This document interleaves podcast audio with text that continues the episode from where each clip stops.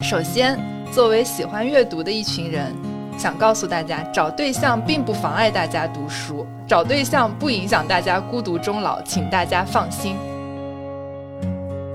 大家好，欢迎来到新一期的《不可思议》，我是灿灿，我是阿瓜。今天我们来聊一个话题，就是如何避免孤独终老。这是一本书的名字，也是我们最近呃听友群里面大家做阅读社交这件事情想起来的感受。然后呢，呃，我们听友群现在都在做那个灵魂伴侣阅读社交，但是其实跟那个如何避免孤独终老这本书里面一些观点，就是完全就是戳中了我们一开始打的这个观点。然后先说一下为什么会有这个灵感。首先呢，起源于一名叫起点的听友，就是全名我们暂时打个码，就这个起点这个同学呢，他在听友群里说自己相亲相过一百多个人，然后用统计学的理论来找对象。就是 他的约会对象呢，从八八年到九八年呈正态分布，然后并且给大家建议说，呃，可以通过在书店找对象，把大家喜欢的类型都给分布好。比如说，喜欢大学生就去四六级区域，喜欢旅游就去地图和攻略区，喜欢美食就去菜谱区，喜欢摄影就去摄影区，喜欢孩子呢就去买五三。所以，觉得我们有一些群真的是在搞对象这件事情上。就是做很多方法论的讨论，把技术都拉满，但是我们也在旁观群聊的时候发现，那个群友们。呃，确实就是实操经验没有特别的丰富，这一点呢，其实跟我也比较像，所以我们今天也请来了课代表，就是阿瓜同学来给我们指导一下。围观的时候就觉得，我靠，大家好厉害，方法论一套一套的，什么 X mind 的那个逻辑二叉图都拉出来了，整的，天天在那叫着找不到。今天我跟阿瓜说说，我看了这个《如何避免孤独终老》这本书，画了好多重点。然后阿瓜问我第一个问题就是：那这个作者他结婚了吗？我说你这是降维打击，你可以不结婚，就找到一个伴儿就行。就是你，你反正能够想到自己能够在孤独不想要围绕你的时候，找到一个排解的方式就可以了。什么形式不重要。对。就是呃，但是我首先想说，这个避如何避免孤独终老，这个作者他结婚了。嗯，好的。但是就除了结婚这个目的之外呢，我觉得也有很多可以讨论。就是没有人应该是孤单的，就没有人是一座孤岛嘛。对对。哦，然后大家如果想加入我们听友群，我们听友群现在主要做两个主题，一个是阅读社交，就是搞对象；另外一个就是搞钱，就是我们会做一些经济学啊，还有阅读这方面的分享，可以在呃。微博上搜索“不可思议 bookish 播客”，里面有加入听友群的方式，并且我们在小宇宙、喜马拉雅、汽水、苹果 Podcast 等平台都有上线。然后小宇宙的现在主页栏上面也有我们加入听友群的方式，欢迎大家来找我们玩哟。嗯，就是如果大家有想跟我们分享的事情，有生活里面觉得困扰的问题，或者说想要带我们搞钱的话，也非常的欢迎加入我们。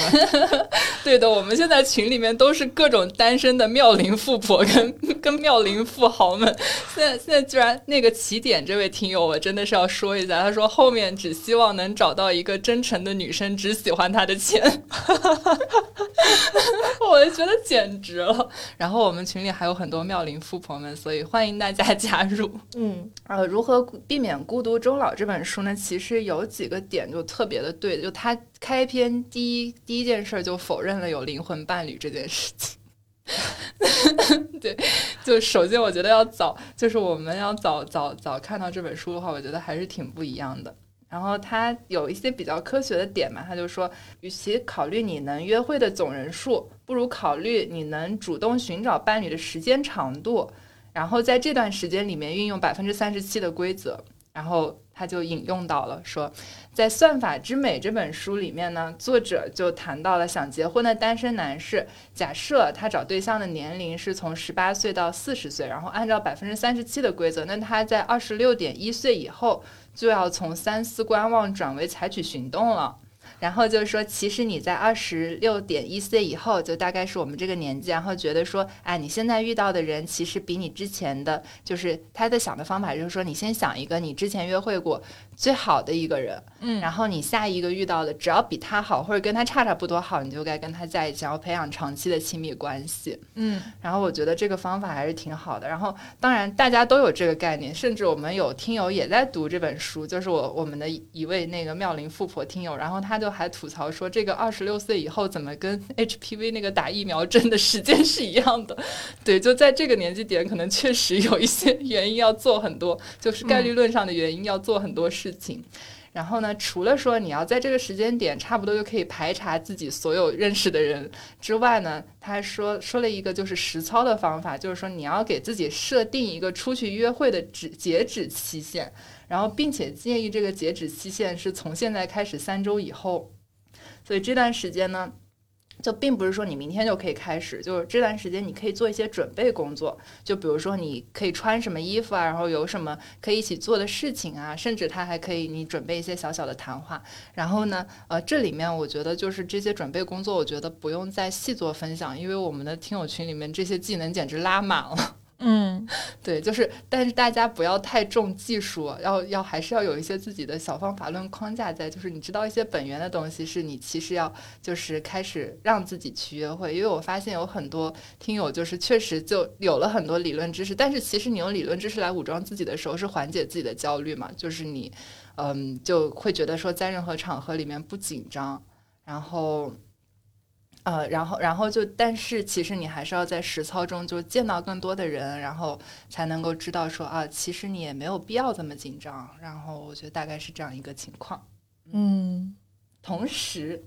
你还要告诉两三个你最亲近的朋友或者家人，你要开始约会了，并且告诉他们你的截止期限。你一旦开始宣布了这件事情，你就会更有动力去行动。先把自己推上绝路。因为你的声誉现在面临着考验。但是有一个好处就是，你告诉周围的人你要开始找对象，他们就会开始给你介绍对象，并且在这本书里面，呃，你还会读到一些就是如何请别人给你介绍对象的使用小技巧。比如说，他们说就会有一些奖励机制吧，你就可以说，呃，在找对象的时候呢，就给他们。搞一个就是，如果介绍介绍成功了，就比如说有现金返现的，有送小礼物的，反正就有很多种操作方式。你这已经有点像拼多多的模式了。拼多多找对象，我跟你说，进群发对象，一定要帮大家把这件事情搞出来。砍一刀得对象，帮我砍一刀拿到一个妙龄富婆。可以，可以，嗯。然后后面这些是给那个听友们，就是一些鼓励的方法论吧，就是希望大家能够多出去玩，然后多去社交。因为我知道，就包括我自己一开始做阅读这个主题的时候，都是因为自己是一个比较内向、自闭，或者说很想隐居的一个人。真的假的？啊现在完全不会了。对，但是我能理解，就是当我就是在读书的时候，我整个人是有一个世界的，然后那时候其实是不孤单的，然后觉得说，回想起来，其实我刚开始做播客，甚至我第一次去那个读书会的时候，我就觉得不孤单。我一开始读一些很冷门的书，然后就会觉得好想跟别人分享，但是没有人明白，或者没有我们这样的就是长篇的讨论啊，或者有回应啊之类的。嗯但是后来有一次，就是就是就是去了读书会，然后就发现啊，大家都在认真的讨论，就是某几本书啊，我觉得好神奇。然后甚至后面做播客嘛，然后就有我们现在的就是讨论和聊啊，然后还有很多就是衍生衍生产品，所以也鼓励大家就是多去做创作，多去做表达，就是跟这个世界连接，还是一件很奇妙的事情。嗯对嗯，这个是必要的。嗯，然后呃，除了这个上面前面这段儿可能对我本人不是特别的 适用，后面这个我觉得简直就是打到关键点上。他就说，就是人是有一些依恋类型的。这个之前我们好像说 PTSD 的时候可能有提到过，就是说，嗯，就你在成长过程中。呃人是分为就是焦虑依恋，还有那个安全性依恋和回避型依恋三种。然后大概讲一下，就类似于说，呃，焦虑型依恋就是孩子在父母离开的时候就开始哭，然后父母回来就哭得更凶，然后就怎么着都通过哭来表达自己的就是就是失去父母的这个照顾，就是没有安全感的这个情绪嘛。然后并不会因为父母回来而变好，只是只是更加的表达来责怪他们。然后安全型依恋其实好一点，就是说，嗯，安全型依恋其实是嗯比较好的一种，是因为他们这些孩子是在父母离开的时候，可能自己就安静一点，父母回来的时候表达一下，然后父母就照顾哦，父母离开的时候可能哭一会儿，然后就父母回来的时候表达一下，然后就是解决了问题之后不会再另外哭闹了。其实这种孩子也挺多的，就我们后来看统计上来说是挺多的。然后还有一种就是回避式依恋，就是说，当你自己那个父母走的时候，他不哭；父母回来了，他也不哭。但是你去测这些小孩他们的心率，是当时是很缺乏安全感，很需要被照顾，但他就不表达。然后这些小孩长大了之后呢？就变成了三种依恋型的人格，我大概能理解。然后你刚才在介绍这三种依恋型人格的时候，我自己脑海里面已经脑补，比如第二种就是，呃，父母刚走的时候哭一会儿，然后回来的时候可能表现好一点，让父母体会到因为见到他们而感到开心。这个不就对应的忠犬型人格的吗？对，就是大概有这么一个类型是这样子划分的。然后，呃，焦虑型的话就比较像掌控。欲比较强的那个伴侣，对，就是你提出来的几个比较有特点性的那个行为特征都比较吻合，对对。然后另外一个，呃，那最后一个是个啥？回避哦，对，回避型的那个话比较就是那种很很高冷的霸总形象，就是我喜欢你，但是我也不会告诉我 告诉你我喜欢你，对，是这样子的，嗯，你觉得你是哪一种？安全型？嗯。我也不是安全性，我觉得可能偏那个，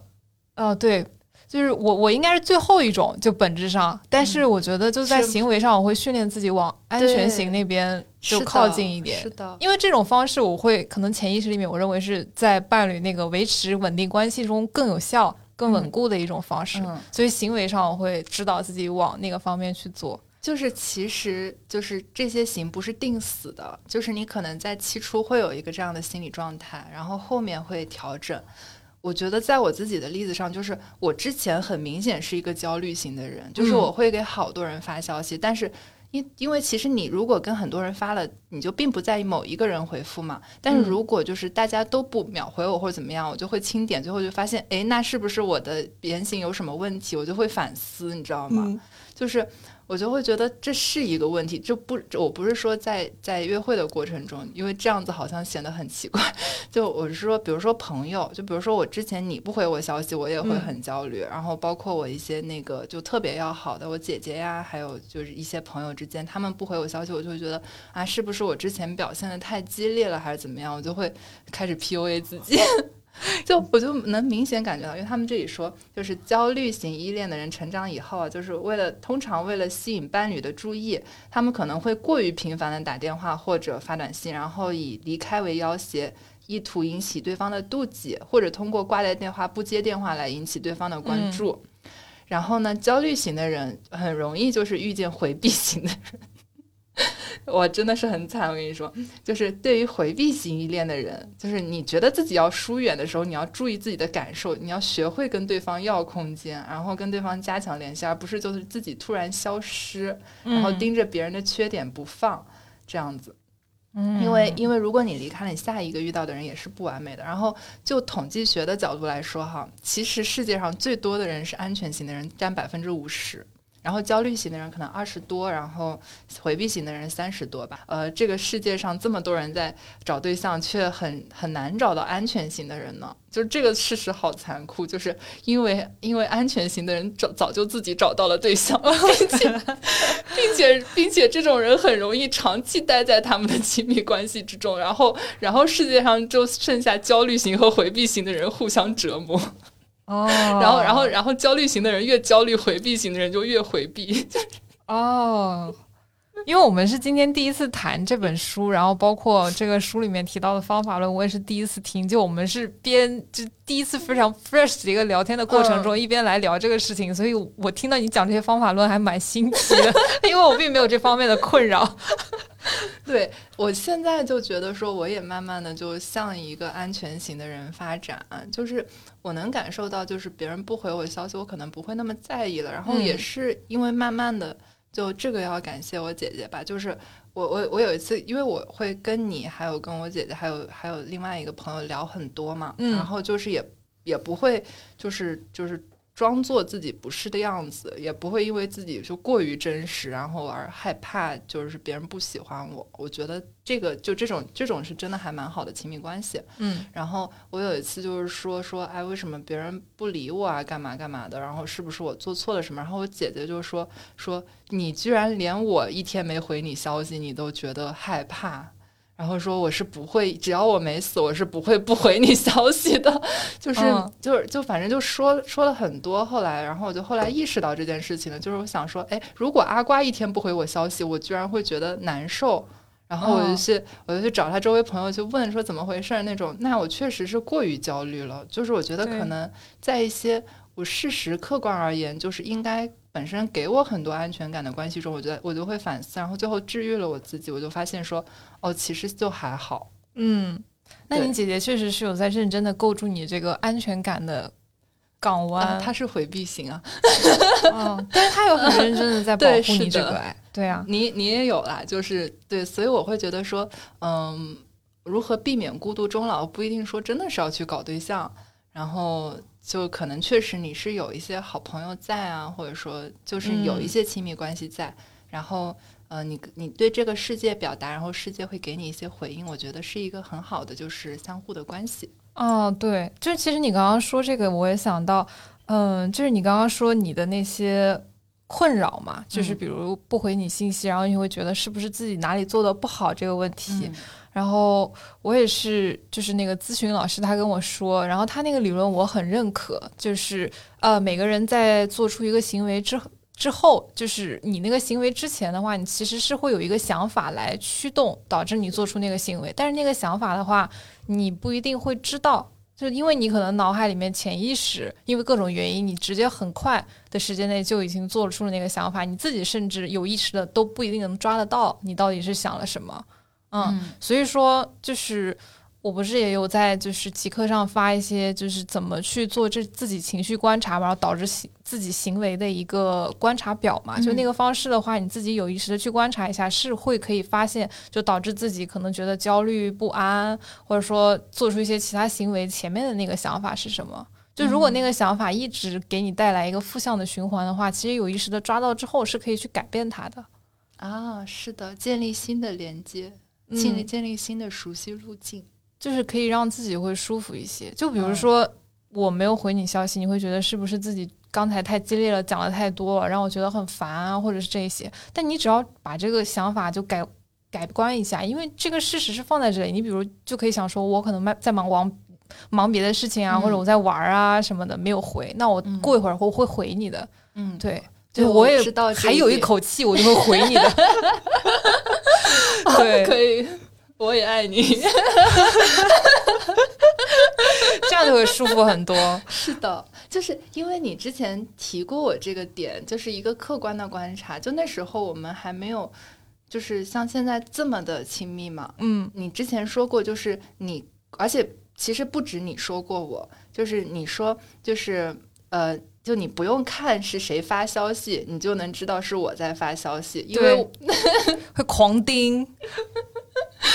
不，就各位观众不要误会，我不是那种会发什么五百字消息，我只是习惯就是 就是，比如说先打一个你好，然后打个回车先发出去。我其实是很多小短句组织在一起。哦，可能在听友群里大家也能发现我这一点。是的。对，我就就生怕你哪句话没看明白，我就要把你每句话都单独拎出来说。而且通常就是一件事情之后，你的想法会特别多，所以把所有想法都表述完一遍，就需要比较长的时间。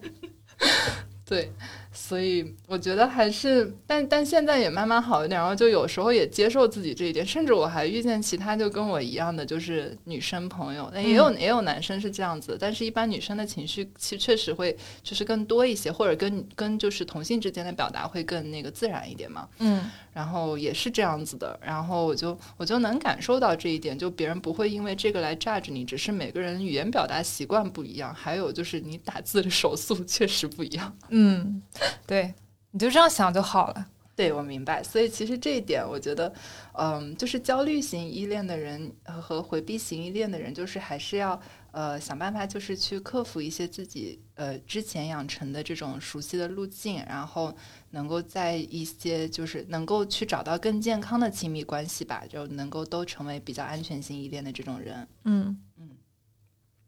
然后它除了依恋类型之外，还有一个点其实是跟那个灵魂伴侣这个点确实很相关的，就是他们有一个观点叫做寻找终身伴侣，而不是寻找舞伴。就是有一些东西确实是有不一样，就确实是会给你的生活造成差别，但是它的重要程度比我们想象的要小很多。然后呢，呃，这这里面就列了几个例子，我觉得这几个点就挺重要的吧。第一个说是金钱、外貌，还有第三个灵魂伴侣和自己一模一样的人。因为之前你上次你上次做那期那个说说那个鄙视呃不是，就你说那个男女换错身的那期哦哦哦，对，变成你的变那一成你的那天，一天，然后说那个会不会爱上跟自己一样的人嘛？嗯，然后我当时不就说这不就是我吗？我只会爱上跟我一模一样的人。对，然后但是但是我看完这个之后，我又回想了一下，就发现说，其实我可能喜欢的人，终究或者是说我能长期相处，不是说完全不一样或者怎么样，但是可能真真的是有一些互补的地方在。就是就是，比如说我跟你，我肯定是，其实我跟你还是蛮像的，但是我们性格上可能就确实就有 up and down 那样子的，有时候的嗯情绪上的互补对吧。我觉得，对，这这也是一种互补，而不是说，就是因为因为我们俩确实是就是还蛮像的那种人嘛。然后然后对，所以我觉得他可能。嗯，但是他否认的就是你要执着于灵魂伴侣这件事情。我觉得待会儿可以展开讲讲。嗯，嗯。但是你刚刚提到的那一句，有些东西确实会造成差别，但重要程度比我们想象的小得多。就这句话怎么理解呢？是这样子的，就是说，呃，你的伴侣的金钱 的拥有程度确实是会给你的生活造成差别，但是这里面就是说，行为经济学家丹尼尔·卡尼曼和安格斯·迪顿的著名研究发现，说一旦你的年薪超过了七点五万美元，然后那你这个情感的这个边际效应就不会再增加了。哦，对。但是不是也有一个理论，就是说，不论你涨薪多少，就这个快乐大概只能维持三个月这么久。就马上你你可能我现在，比如说我拿一万块钱，然后我就想啊，我做梦我都想拿两万块钱。等到我拿哦两万块钱，我开心三个月，我就想说，我靠，两万块钱叫我干这，我要死了，我要辞职，就那种。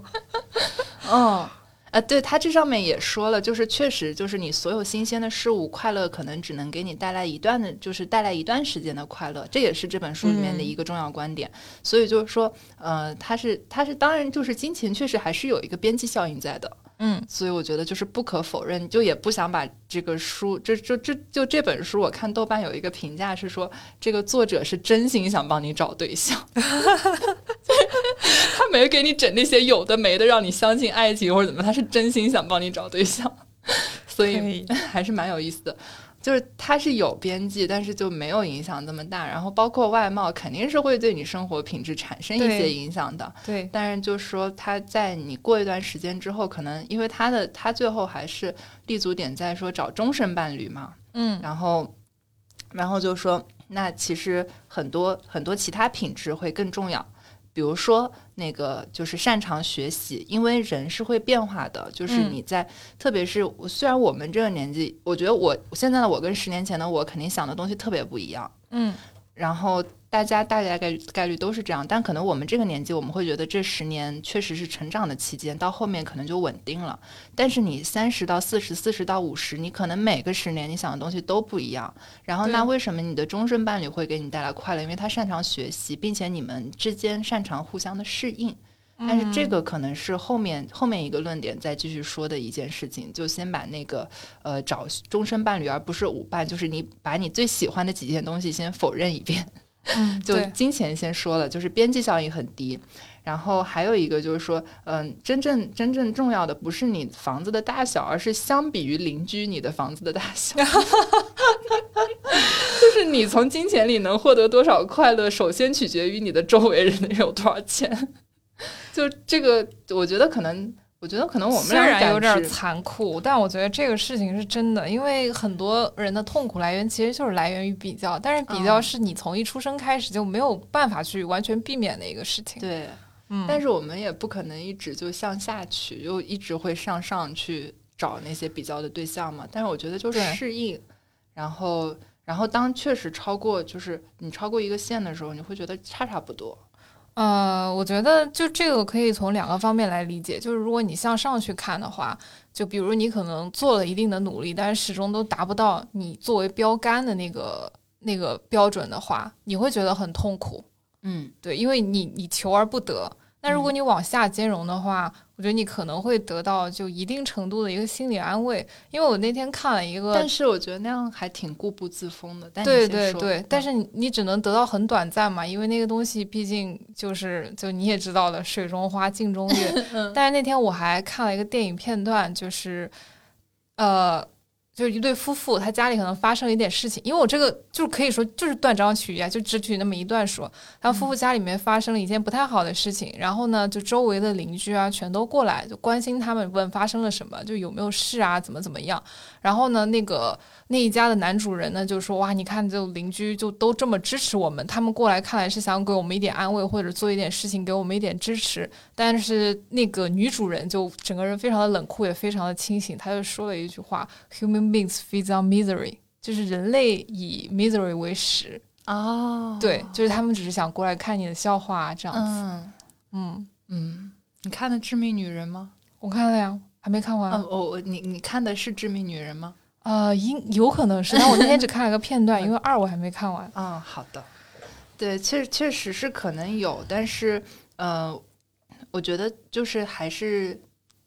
就就还是回到那个点嘛，就是我们做决定的时候，我们可能关注的是它能够立刻带来的快乐或者痛苦，但是还有新的刺激。但是我嗯们也解释不了为什么有些感觉会随着时间就变化。金钱很重要，但是在一定一定的程度上重要。然后你在未来的亲密关系中，肯定是要考虑金钱，但是不是把财富放在所有的要求之上。对对，然后这个点先否认过。然后第二个点，我觉得比较简单吧，就是外貌。外貌不用多说，我觉得在我这一点上我，当然我还是喜欢就是漂亮的小哥哥，但是确实，嗯，这一点上我会觉得就是你一个人的魅力可能不来自于，就是不完全来自于他的外表。嗯，那肯定的。虽然第一也很重要，因为外表毕竟人是视觉性动物嘛。不过你刚才提到的，就是要找一个持续学习型的伴侣，我觉得这个还蛮重要的。嗯，就这一点，你让我会感觉说，嗯，就两个人一起学习，一起努力，互相 扶持成长，就是对，留给大家大器晚成的时间还很多，别着急。是这样子的，就是就是我能感觉到，就是能够互相学习。就像比如说，我们俩一起做一件事情，我们俩一起做播客，一开始你就说的特别少，到现在你可以自己做单口，再包括你就是做直播的时候，你可以就是就是随便接话，然后随便丢一个什么东西你都能接住。况且我真的不是那种特别好接的人，我后来也才发现。哎，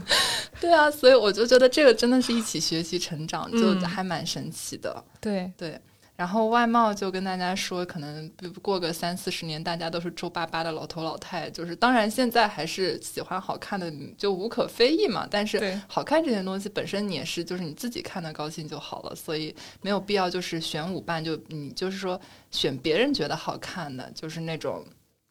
就是跳舞的那种皇后啊、国王啊，这种就大可不必，还是自己吃这一套吧，乐在嗯其中。嗯，对，然后这个点就稍微点一下，因为因为觉得还比较就没有特别多可以展开的。然后第三个，我觉得真的可以展开讲讲，就是和自己一样的人，好感觉好像在在在写那个叫什么反思录，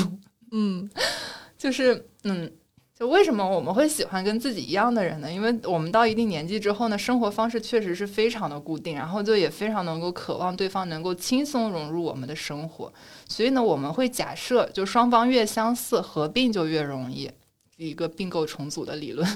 嗯，对，就理论上是这样的。确实，如果公司的企业文化包括运行的商业模式很相似的话，这样后面合并之后整合会轻松很多。对啊，就比如说我这种，就又喜欢，就我的爱好真的可太多了。我发现了，对，就像我这种又喜欢冲浪，又喜欢攀岩，又喜欢读书，然后还喜欢那个叫什么，就唱歌、跳舞、做游戏。我还喜欢金融，对吧？我我没事喜欢做个投行啥的，就是真的很多。就，但我觉得这这件事也是一件好事，就侧面证明了我是一个爱学习的伴侣，侧面也证明了你真的活力很足。嗯，就是但因为你多喜欢体育项目嘛，你的体能极限总是会被提高的。对，就是这一项，不论怎么样，不论你爱好是什么，我都非常要推荐，就一定要热爱运动，因为运动会促使你分泌那个肾上腺激素嘛。多巴胺了，肾上腺激素也会起来，多巴胺也有，对，就这两个激素，这真的是会让你开心起来的，这是人体的生理结构决定的。对，还有元气满满，并且就是，嗯，还可以就是就更能专注吧和解决自己的问题啊，这样子。而且我喜欢这些运动，确实本身是。真的是运动本身，因为我喜欢的这些运动，真的一个比一个孤独。下次决定好好学个打网球什么的，真的一个比一个孤独。我这样想，我帮你想了一下，确实也是。攀岩感觉也不好聊天，在水下就更别想了。盘算了一下，对，嗯，但是，呃，对，所以我本来认为，就是你要是什么都跟我爱好一样，本身就很难。然后，就我觉得任何一个爱好，而且我其实这几个，比如攀岩还有游泳，就还做的就还不错，嗯。然后阅读嘛，这些就都还不错，所以就基本上也不可能说匹敌或者怎么样，就各方各面。我觉得一个人是一个综合丰富的人，然后也不可能说就是完全一样，然后就不可能在这方面有特别大的那种，就是某某一个人能够完成。特别大的这种灵魂契合的感受，就还蛮难的。对，所以就是说，可能某个人在某个爱好上跟我有特别匹配的感受，我会觉得哇，好酷啊！就觉得我那一下像就是通了电一样，你知道吗？嗯，对。但是我后来明白，就是这种情感，其实包括包括我之前就是工作很上心嘛，就是有时候下班了跟就是朋友吐槽，跟你吐槽也是聊工作啊这样的事情。就我后来发现，就是说，就很多人就后来说，那你这么喜欢工作，你应该找一个同业。嗯，其实这本就是如何避免孤独终老这本书里面说嘛，就是说，呃，其实你比如说你想。去做某个爱好，或者你想去呃做某个工作，你就应该去跟你自己志同道合的一群朋友去聊。就这件事情是朋友可以做的事情，而不是说你要在找终身伴侣去做的这件事情。比如说，我想解决我工作中的问题，我就应该跟我的同事们去解决。哎，你让我想起了有个段子，就两夫妻是都是基金经理，然后因为选票逻辑不一致，然后闹到要离婚。这真的是钟爱的事业，虽然是同业，但是仍然会产生冲突。对啊，是的，所以就是呃，就是说这种，就刚才想说跟自己一样的人，这种假设是错误的。然后呃，研科学研究告诉我们，相似的性格并不意味着长期的亲密关系就会成功。然后呢，对一段亲密关系的满意程度和幸福程度和伴侣之间的性格相似程度没有相关性。就换句话说，我们错误的排除了那些和我们不一样的人，缩小了我们选择伴侣的范围。嗯，这个是真的。比如，我就觉得李老师有社交牛逼症，然后我这个人也有点社恐。啊，真的。对，就就是他说过我们两个这个问题，他也觉得我们两个就是可能在爱好方面其实没有特别多一致的地方。比如说，他喜欢打篮球，但是他从来没有这个很难有女生一致了。对，就是我可以试试，但是我我身边有好几个女生，她是会去看这个篮球赛，并且能能看进去，能懂的。但是她从来没有说，哎，你陪我一起看个 NBA 啊，或者是陪我一起去打篮球啊，怎么样？他就觉得我们俩可以去找一些我们可以一起做的事情，我们两个都喜欢的事情，比如看电影啊，或者说去吃完饭兜一圈，就打一起打游戏，就这些很简单的事情。然后我们两个之间其他那种不一样的爱好的话，一般来说就是邀请过后也不会过多的强求对方要和要要来参与，或者说要一起。对对，这一点还蛮好的。然后。就是说，其实你还是要找一个有些东西跟你一样互补的人，而不是跟你性格完全一样的人。就是可能有些，就是我并不会，但我会因为有人攀岩攀的比我好，我就特别 respect 他。嗯，但是我并不会因为就是说，但如果你可能比如说数学比我好一点点，我就我就可能你都不用很强，你知道，就是数学上会爱上他。我就会觉得哇，这人牛逼，你知道吗？就是可能就是你还是要找一个就是稍微互补一点的人，嗯，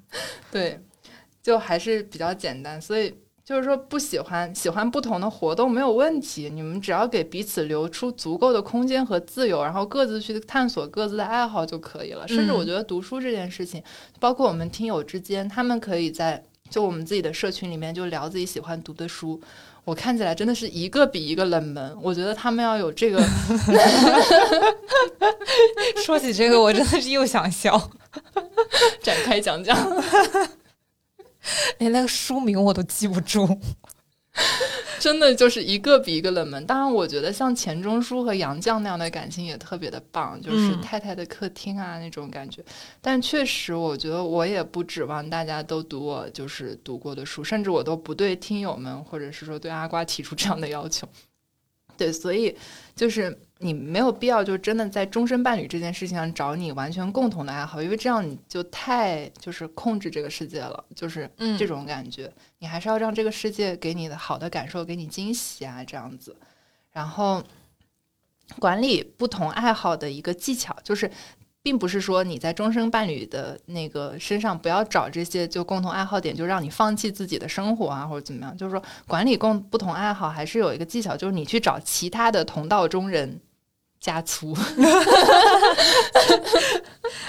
对，你要相信，就包括我们这个小众播客做到现在，无论多么冷门的想法，多么奇怪的观点，你做多么不耻的事情，都会有人跟你喜欢一样的事情，然后向这个宇宙发出信号，然后总会有人给你回音的。嗯，然后呢，是这样子的，就是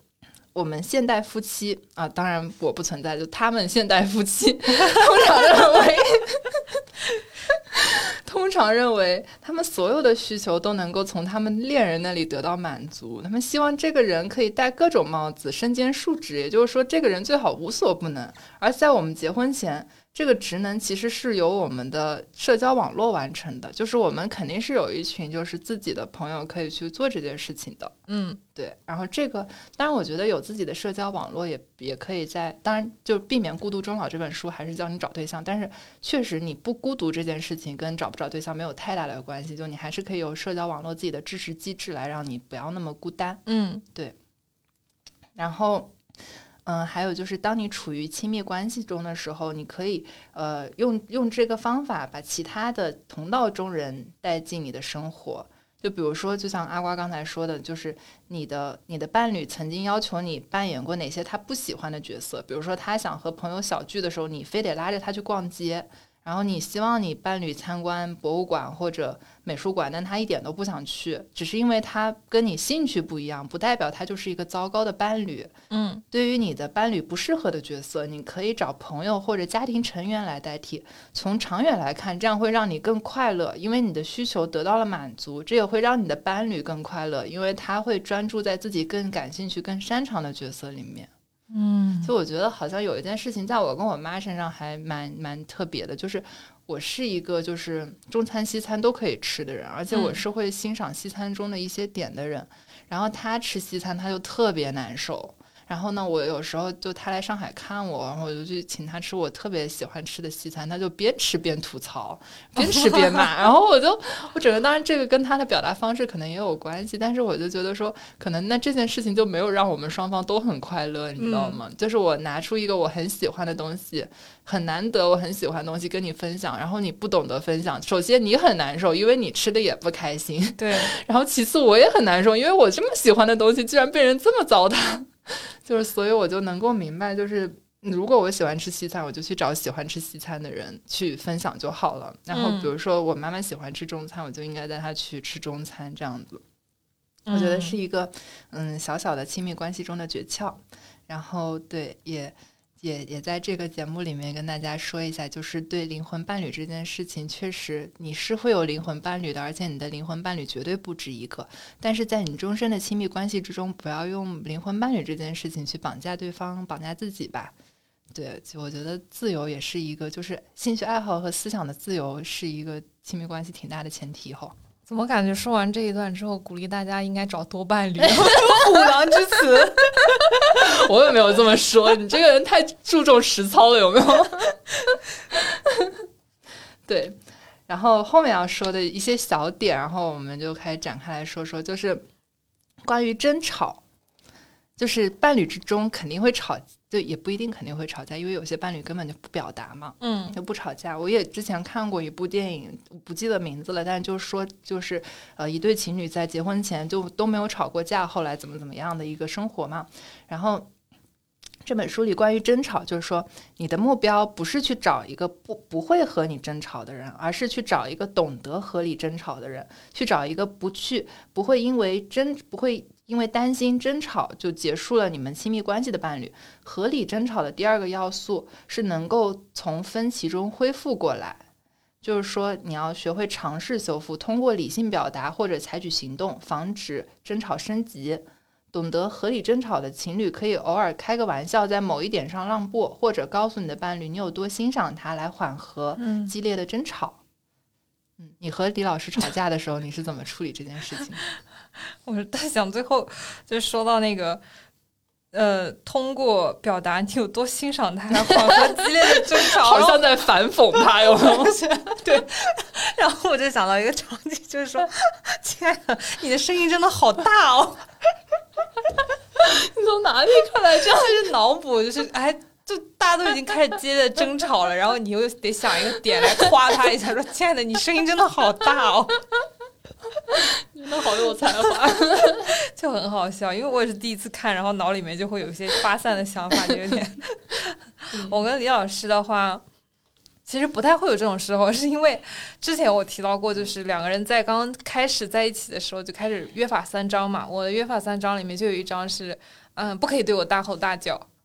因为我会很很害怕别人对我大吼大叫这个点，所以就他一直控制的都都还挺好的。然后我也会控制，就我心底里有一个非常自我的防御机制，就如果我跟他吵架的话，我显然是打不过他的，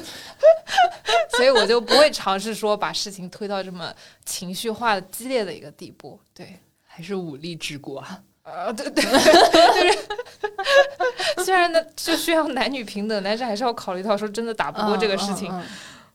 哎，其实约法三章这件事情在这本书后面也有提到，就是你们要像一个就是。就是说，其实，呃，亲密关系并不是顺其自然的发展。它当然就是这些小技巧，我觉得在听友群里就是技术层面拉满这个点上，真的是拉满了，所以就不再展开讲。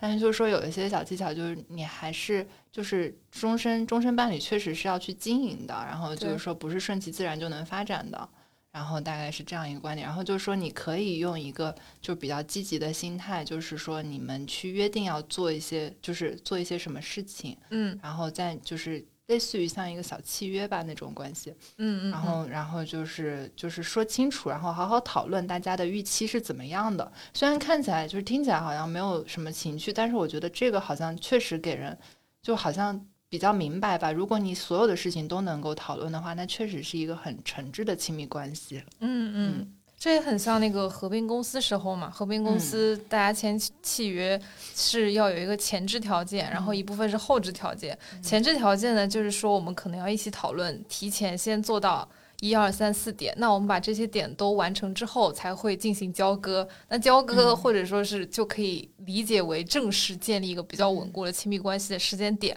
OK，那交割之后的话，我们未来可能会遇到什么什么什么样的事情？那我们有后置条件，就一二三四，就其实可以可以这样子去尝试想一下怎么去做这个约法三章。你们在什么时间点做的约法三章呢？呃，大概是就刚刚谈的时候，然后就会说一下，就彼此不能接。受对方去做些什么什么什么事，就怎么样开启这个话题？呃。就肯定不是表白完，然后就说啊，对对对，那肯定是没有的，就可能后面就时间点上是比较接近的，就是之后可能聊天的时候就会直接说，哎，那我就先跟你说一下，我有哪些事情我接受不了。啊，然后他也会说，那好，我就比较接受不了什么什么事情，嗯，对，那这个很好哎，包括你们当时说那个有些节日是不必要的，对对对，也是这时候一起说的，嗯，差不多，对，就可以就一起讨论一下这个事情，还有类似的什么？嗯，这个我觉得是比较重要一点。嗯，其他的还有就是一点是，就遇到事情要坦诚的沟通。比如说真的吵架了的话，尽快就是在情绪缓和之后，就是双方要进行一个沟通，因为我觉得沟通还是挺重要的。嗯，就对啊，这样就让你们都是安全型依恋。嗯，对。而且你说李老师有一个特别好的点，我觉得这一点真的是，就真的是值得学习的一个，就是心理健康的点，就是他觉得你不开心的时候，他自己会主动的想办法解决，就是说。他会先猜你自己哪里不开心，因为你可能有一点小回避嘛。对。但你就不知道，然后你自己的可能都不知道你自己哪里不开心，但是你就觉得我不该表达我的愤怒，然后当他猜出来的时候，你就觉得嗯，这个问题可以被解决。对，我觉得这一点真的是特别棒。对，大家在亲密关系里面可以使用这个，这个真的很很爽。怎么冷暴力安排？对，然后。嗯，对，所以就这个约法三章其实也是这本书里面的一个点。然后刚才阿瓜补充了一个那个呃，就是实操小知识嘛。然后还有一个点就是说，我之前在听友群里大家聊这个问题的时候。就正好有一个听友就是课代表下场指导，然后说自己一见钟情怎么样的，然后我当时就是脑海里的浪漫幻想，就觉得说啊，我也好希望自己就是下一段感情就是能够一见钟情，我们见面三天就觉得彼此特别的好，然后就在一起，我就觉得很想谈一段这样子的恋爱，然后。对，但是后来那个，当然就是我觉得那个听友们的一见钟情肯定也是特别棒的故事，就各有各的各有各的缘法的故事嘛。嗯，但是在这里面说，就是你单从就是一见钟情这这个层面上来看，就一见钟情它本身并不是一件坏事，它可能是一个很好的信号，证明你就是喜欢某个人。然后很多美好的感情都开始于一见钟情，但很多糟糕的感情也是一样的。所以关键是你要记住，没有一见钟情不意味着失败。你在任何场合认识，就是甚至这本书里面还有叫你清点一下你的朋友们。嗯，对，就是就是你要记住，没有一见钟情不代表会失败，有了它也并不一定代表能够成功。就是就这个书的作者就举了一个例子，就是他是那个婚姻咨询师嘛，然后就说他有一个客户是个数学家，然后他就曾经说过，说对于长久幸福的亲密关系来说，一见钟情既不是必要条件，也不是充分条件。然后我觉得这点还挺重要的。然后，嗯，它里面用了一个用用了一个电影里面的比喻吧，就是说，呃，有些人就像莫奈的画，远看很好，但是近看一团糟。然后我觉得看到这句话的时候，脑海里冒出了不知道多少个人。嗯，所以确实，我觉得可以放下一见钟情这个点，然后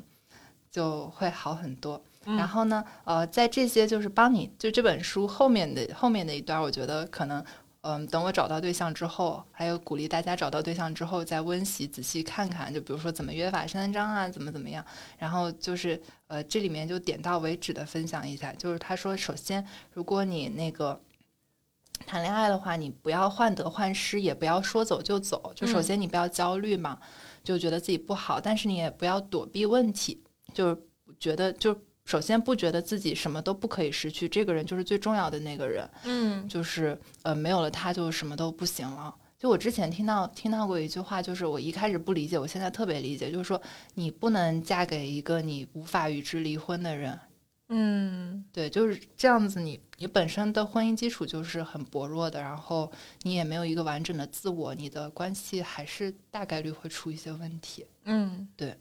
这种想法真的是要不得的，对。然后还有一个就是说，也不要说走就走，就是这里面还是针对一些，比如说回避型依恋的人吧，就是，嗯，他们在亲密关系进入进入到一定程度的时候，就会觉得说，呃，可能就就还有就是，呃，就就可能会觉得说，这个就我并不想跟我的伴侣一直走下去，我觉得世界上还有很多的人。然后这里面待会儿还可以补充一个点，就是完美主义，就是。我为什么一定要跟我为什么一定要跟这个人永远的在一起？嗯而不是就是肯定你世界上在某些方面，比如说美貌、金钱，或者说灵魂伴侣方面，总有一个人更好。那我怎么样去找到那个更好的人？在我那个跟这个人相处，比如说两三个月、两三年厌倦了之后，就为什么我不去找那个更好的人？所以就有很多人就是说走就走。就觉得说我的我的生活一直在路上，我一直在变化嘛，然后就是完美主义者最终都没有能够进入到一个长久的亲密关系里面。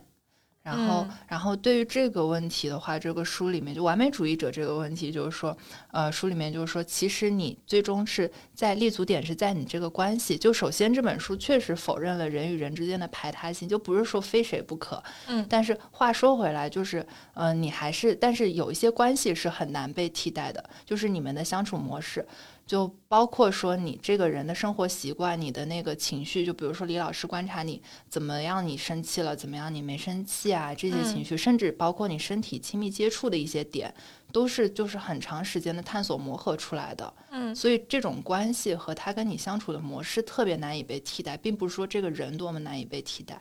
我觉得这个嗯是一个很一体两面的事情。然后就是说，如果你沉迷于找更好的人的话，就就可能客观条件就打双引号更好的人的话，你确实很难就是在你自己的亲密关系就更好的相处模式这件事情上做更多的深耕。嗯，然后那其实是不太利于你找到终身伴侣的。所以我觉得就是不要说走就走，对、嗯这个立足点。然后还有一个就是要做投后管理。我的天！所以我跟你说，就是相亲这种业务绝对是投行业务，好不好？应该从两家人的家族总资产里面收并购重组费。对对，然后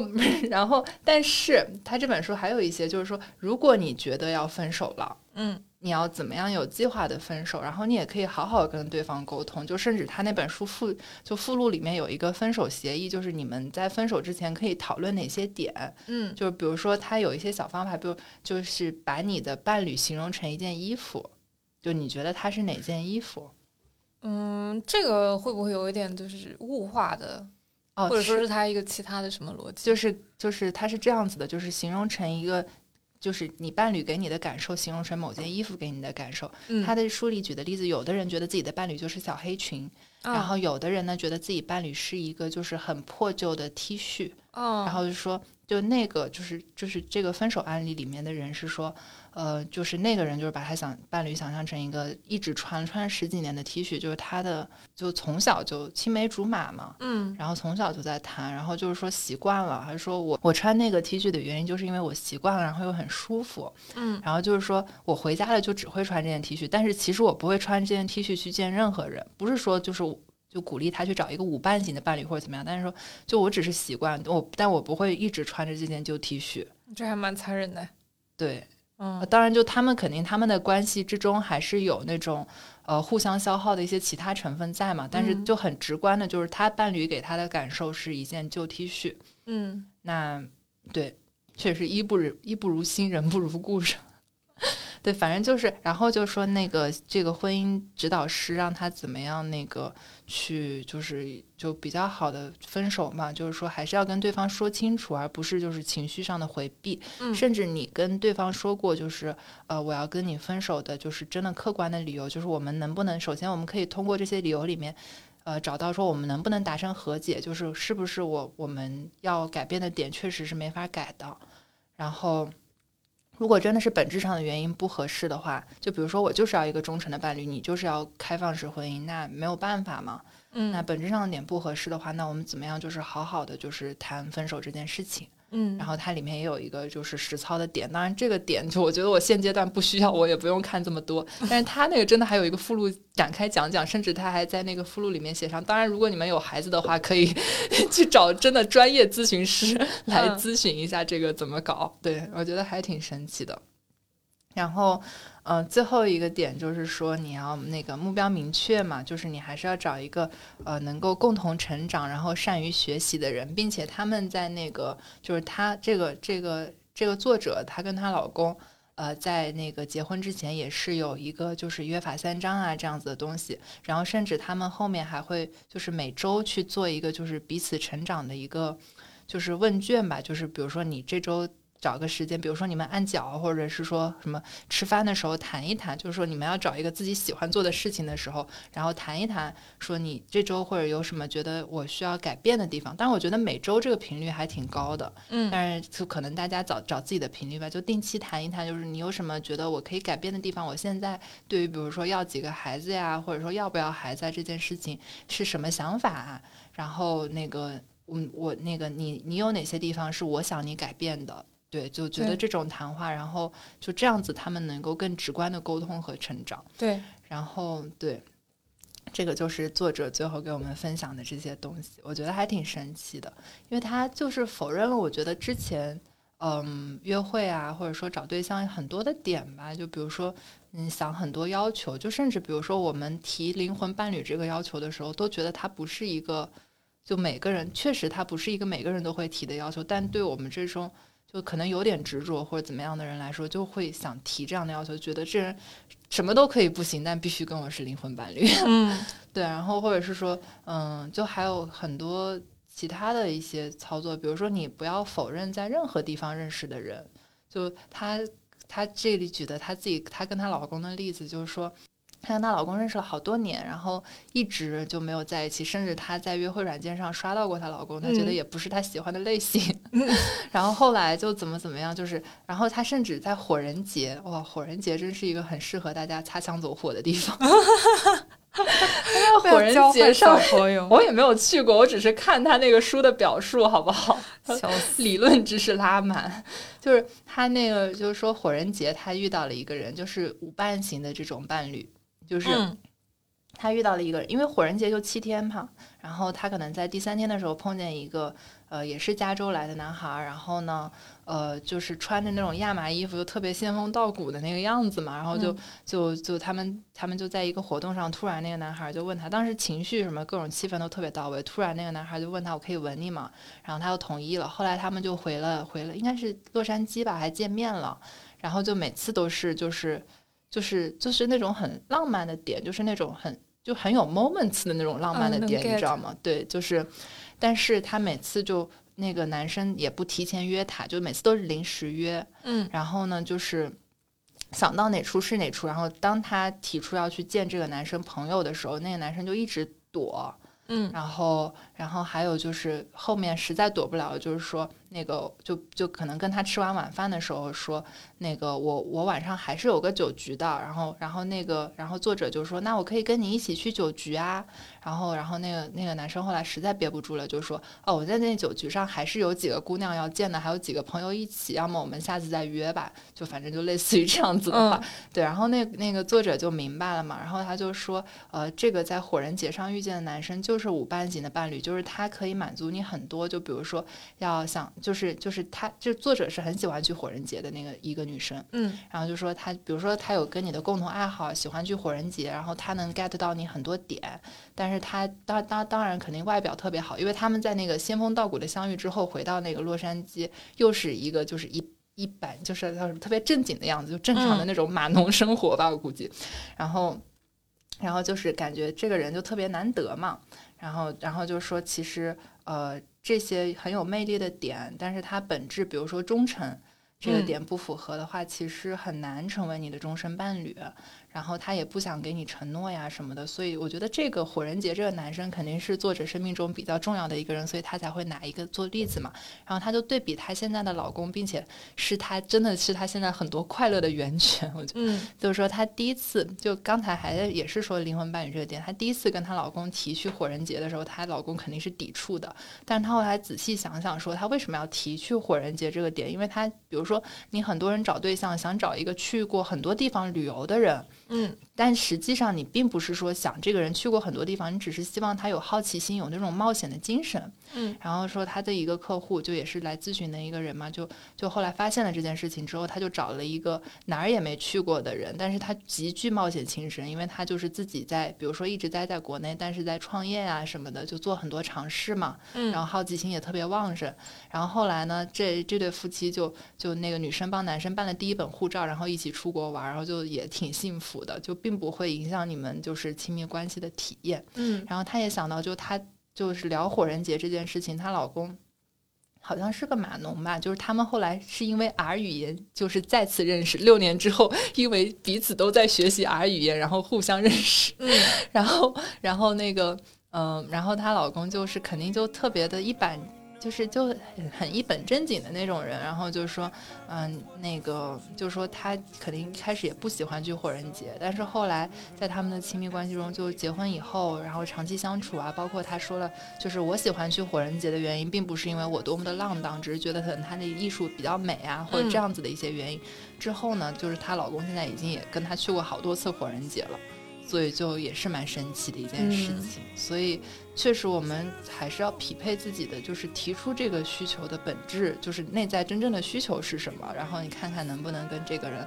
嗯，就是 work 出来别的就是一些好的东西。嗯，对，就是需求自己应该是可以明确的，但是其实这个需求可能有你想象之外更多的解决或者适配方式。嗯，是的，对。所以这本书的分享就到这里。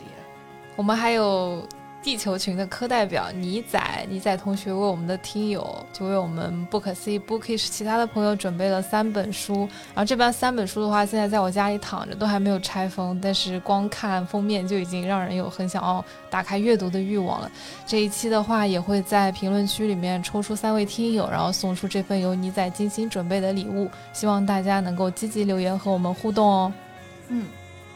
希望大家积极留言，我们就可以得到尼仔送的书。哎，尼仔的这个故事你要不要？就为什么抽书这个故事你要不要讲的？嗯，尼仔的故事不想复述了，希望大家能够进地球群里面找他玩。他应该会有很多新的故事。好的，谢谢大家又陪我们度过了一期不可思议 Bookish 节目，我们下期再见啦！下期再见。